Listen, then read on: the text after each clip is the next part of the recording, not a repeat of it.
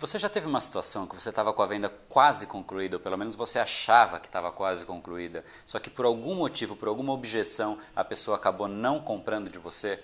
Você sabe como contornar uma objeção? Isso é um assunto extremamente importante que a gente vai ver nesse vídeo.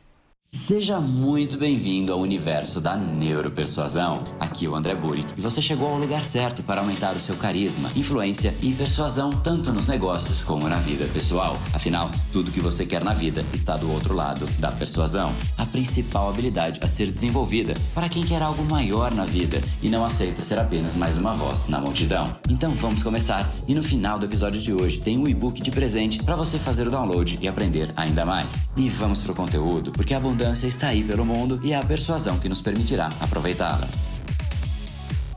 Opa, o André do Brain Power, Academia do Cérebro e criador do método Neuropersuasão, que basicamente é a persuasão que acontece dentro do nível cerebral da pessoa, que faz com que você consiga conduzir o cérebro da pessoa até a decisão, que realmente é onde a decisão acontece, antes até de a pessoa se tornar consciente da decisão que já está tomada. E nesse vídeo a gente vai falar de um dos assuntos que talvez seja o maior empecilho de uma persuasão, seja de uma venda ou seja de um convencimento de uma ideia, que é quando você está indo por um percurso e esbarra numa objeção objeção, a objeção de um, da pessoa que está na sua frente, do seu prospecto, que basicamente faz com que ou tudo vá por água abaixo, ou realmente você saiba contornar isso e ainda saia mais forte do outro lado. Né? Então, basicamente, a primeira pergunta que você tem que se fazer é se o cara que está na sua frente, se o seu cliente é realmente um prospecto. O que eu quero dizer com isso? A pessoa que pode estar na sua frente, ela pode simplesmente não ter absolutamente nada a ver com o que você quer vender para ela, e isso não quer dizer que isso é uma objeção, isso é basicamente um impeditivo de conversa. Se a pessoa acabou de comprar um carro,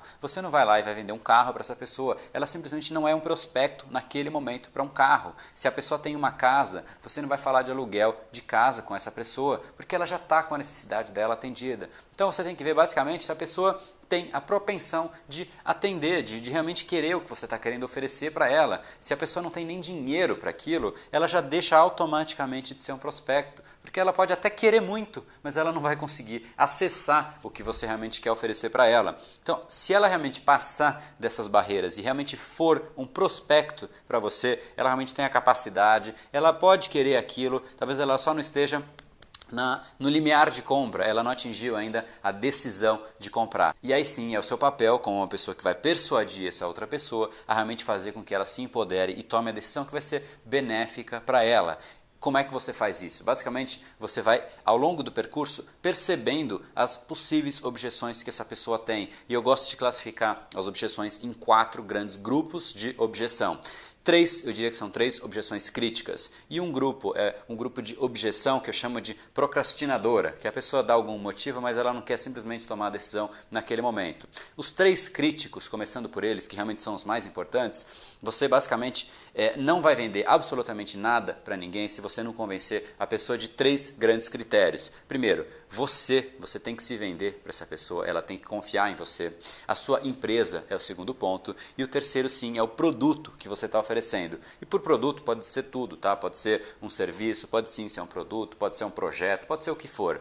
Você conseguindo convencer a pessoa e de 0 a 10 ela dá uma nota 10 para cada um desses três, você já está é, praticamente com a venda concluída. E o quarto grupo é um grupo que eu chamo de procrastinador, é o grupo que a pessoa não quer tomar a decisão naquele momento. E ela fala, ah, eu não sei se é a hora, eu preciso consultar a minha esposa, porque a gente acaba dividindo os gastos, etc. São coisas que a pessoa fala que não necessariamente realmente é, é aquele o motivo que realmente impede ela, mas de fato é uma objeção que você pode sim contornar. Então, sendo é, cada uma dessas quatro, eu vou agrupar as três críticas em um único, para a gente usar um exemplo só aqui, e um exemplo para uma objeção procrastinadora, como eu chamo. Né? Então vamos supor que a pessoa não confia em você. Né? Ninguém compra de uma pessoa que não se confia. Se você não confia em mim, você não vai comprar absolutamente nada de mim. Se você acha que eu não sou ético, que eu quero te passar a perna, e isso está implícito, você não vai me dizer isso só que realmente você não vai comprar. Então é o meu papel, como uma pessoa que está tentando te persuadir, entender qual é essa possível objeção, que você realmente tem algum tipo de barreira em relação à minha pessoa. E se a pessoa não colocar essa objeção para fora, isso simplesmente vai ficar ali embaixo, né, circundando toda a conversa. Você não vai falar, a pessoa não vai falar e a venda não vai acontecer. O seu papel é realmente encarar todas as objeções. A melhor maneira de você realmente eliminar uma objeção é você encarar de frente a objeção. Encare as objeções, tenha coragem de encarar a objeção. Então, se você perceber que não é, é um, um, se, se, você não atingir o nível de confiança ideal para essa pessoa, você tem que encarar isso. E você não vai virar para a pessoa e falar, não, mas confia em mim, confia em mim, eu sou legal, eu sou íntegro. Isso não se fala, né? É, a pessoa tem que realmente perceber e tem que sentir. E como é que você faz isso? Você tem que realmente escancarar a objeção.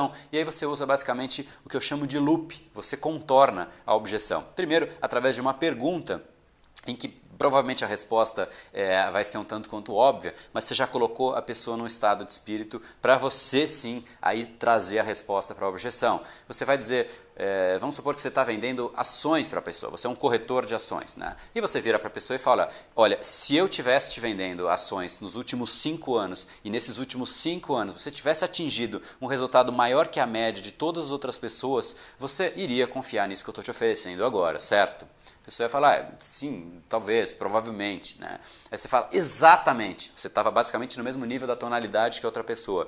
Você sobe mais um nível de empolgação, mais um nível, não é para ficar super empolgado, mais um nível e fala, exatamente. Eu sei que as pessoas não compram das pessoas que ela não conhece e você ainda não me conhece. Eu não tenho esse benefício de já ter te oferecido tantos resultados quanto eu ofereci para os meus outros clientes. Então deixa eu falar um pouco mais de mim. E aí você basicamente começa a contar um pouco mais da sua história, obviamente recheando os aspectos que realmente reforçam a sua integridade. Coloca depoimentos dos clientes, coloca coisas que as pessoas dizem de você e não diz você de você mesmo, que você é íntegro. Você fala que as pessoas, o que elas mais ressaltam em você é a integridade, etc, etc, e basicamente você criou uma base dizendo que você sim é íntegro. Então, a primeira objeção, você encarou ela de frente. Você escancarou o que a pessoa estava pensando, sendo que ela não ia dizer isso absolutamente Nunca. Né? E a outra objeção que a gente falou é a objeção procrastinadora. Né? Ah, eu não quero comprar agora, eu preciso falar com a minha esposa, sabe como é, né? Existem dois jeitos, né? Um jeito não ético e o jeito ético. Eu vou falar do ético e depois eu conto o não ético, porque tem muita gente que faz e eu quero dizer para você não fazer esse, é, esse meio, porque eu não considero isso como uma alternativa, como uma ferramenta de uma pessoa que realmente quer crescer e quer ter reconhecimento né, na vida, como na profissão e realmente resultados, porque se você deixa a pessoa feliz, ela volta para você. A gente fez um vídeo, é, existe um dos vídeos dessa série que fala manipulação versus persuasão, e o que a gente está falando falando nessa série inteira é de persuasão e nunca de manipulação. Então, se a objeção é eu preciso falar com a minha esposa, né, a maneira correta de você fazer isso, você vai falar, eu ouço o que você está falando e a real beleza desse projeto que eu estou te oferecendo ou deste produto que eu estou te oferecendo é que você consegue ter resultados rápidos e mostrar o grande benefício disso para as pessoas que você quiser. Então, o que eu te sugiro é que você realmente inicie o mais rápido possível. E com os 10 primeiros mil reais que você vai ter de benefício investindo nessa ação, você dê um presente para sua esposa, dê um colar muito bonito para ela e deixa ela feliz. Isso parece bom para você? E aí você reoferece o seu produto e tenta vender novamente. Você tenta contornar a objeção, dado que a restrição que a pessoa tinha talvez seja que minha esposa não fosse aprovar. Só que se eu puder dar um presente para ela, antes mesmo dela me questionar alguma coisa, com toda certeza ela vai aprovar, porque ela vai se sentir feliz também. Né? Então você tenta de alguma maneira achar um jeito de fechar a objeção, mas de toda e qualquer maneira é encarando a objeção que você faz. Tem pessoas, e aí falando da não ética, que realmente eu acho importante mencionar, para você não fazer, tá? Não é que eu quero dizer que eu estou falando aqui para você fazer. Tem muita gente que encara assim a objeção e coloca a pessoa na parede e fala: olha, você vai perguntar para sua esposa, mas quando ela compra um sapato, ela te liga para perguntar? E aí você coloca o cara numa situação completamente é, desestruturada. Né? Ele vai ficar com raiva de você, ele vai se sentir muito mal naquele momento. Talvez ele até compre, mas isso sim se encaixa em manipulação. Então você nunca faça isso. Você contorna através de uma pergunta em que a pessoa se coloca numa situação aberta. Novamente, a discussão se coloca aberta a rediscutir aquele assunto. Né? Isso são perguntas que eu chamo de retóricas, que basicamente você faz uma pergunta em que a resposta é um tanto quanto óbvia, né? É, e aí você realmente reforça o motivo de que a pessoa deveria comprar e que vai ser bom até para a objeção que ela tem. Isso sim é uma maneira que você consegue persuadir, que você basicamente tira a pessoa do estado de defesa dela através de uma pergunta, o cérebro entra em estado de defesa, você através de pergunta é uma das maneiras de você acessar o subconsciente da pessoa sem barreira, porque perguntas em tese são indefesas, né? Se você faz uma, uma afirmação para a pessoa, é, a, o sistema reptiliano da pessoa, que é o sistema mais primata que a gente tem, que veio dos répteis, entra numa, num estado de defesa em que você basicamente avalia isso é um risco, isso não é um risco. E afirmações, teoricamente, é, são muito mais propensas a serem um risco para o que a gente está ouvindo do que uma pergunta. Então, a pergunta realmente abre um caminho para você reinserir um novo conteúdo no cérebro da pessoa e realmente seguir o caminho da venda, que é exatamente o que eu ensino no curso de neuropersuasão, que é, é um caminho retilíneo, é um caminho linear em que você vai fazendo isso e toda objeção que sai um pouquinho do percurso, você recoloca a pessoa dentro do funil neuropersuasivo, que é exatamente o que eu considero o funil mais essencial, mais crítico de você fazer uma venda para pessoa ou convencer a pessoa de qualquer coisa, qualquer tipo de venda de ideia é dentro deste funil que a coisa vai acontecer. Você vai ficar surpreendido se você conseguir manter a pessoa dentro desse funil, porque basicamente todo mundo que é um prospecto, da maneira que a gente já falou, que tem a possibilidade de comprar, a essa pessoa vai comprar. Ela não vai comprar da próxima pessoa que ligar para ela, da próxima pessoa que oferecer, porque você basicamente já extinguiu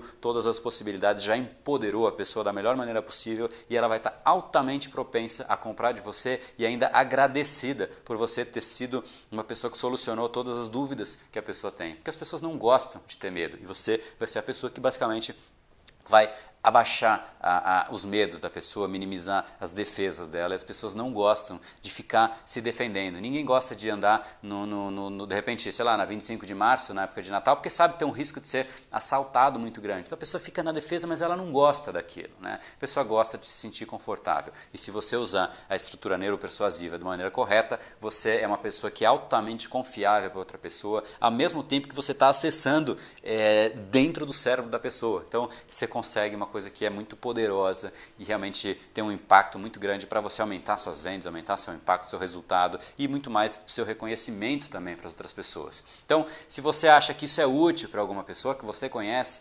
encaminha esse vídeo para alguém que realmente pode se beneficiar desse conteúdo. Adoraria ouvir a sua opinião. Gostaria que você deixasse um comentário aqui embaixo dizendo como esse vídeo te ajudou, ou como essa série de vídeos está te ajudando, ou até como é que eu posso melhorá-la, porque realmente eu adoro é, feedback, eu adoraria saber o que você está pensando para trazer para um novo patamar, para te ajudar ainda mais.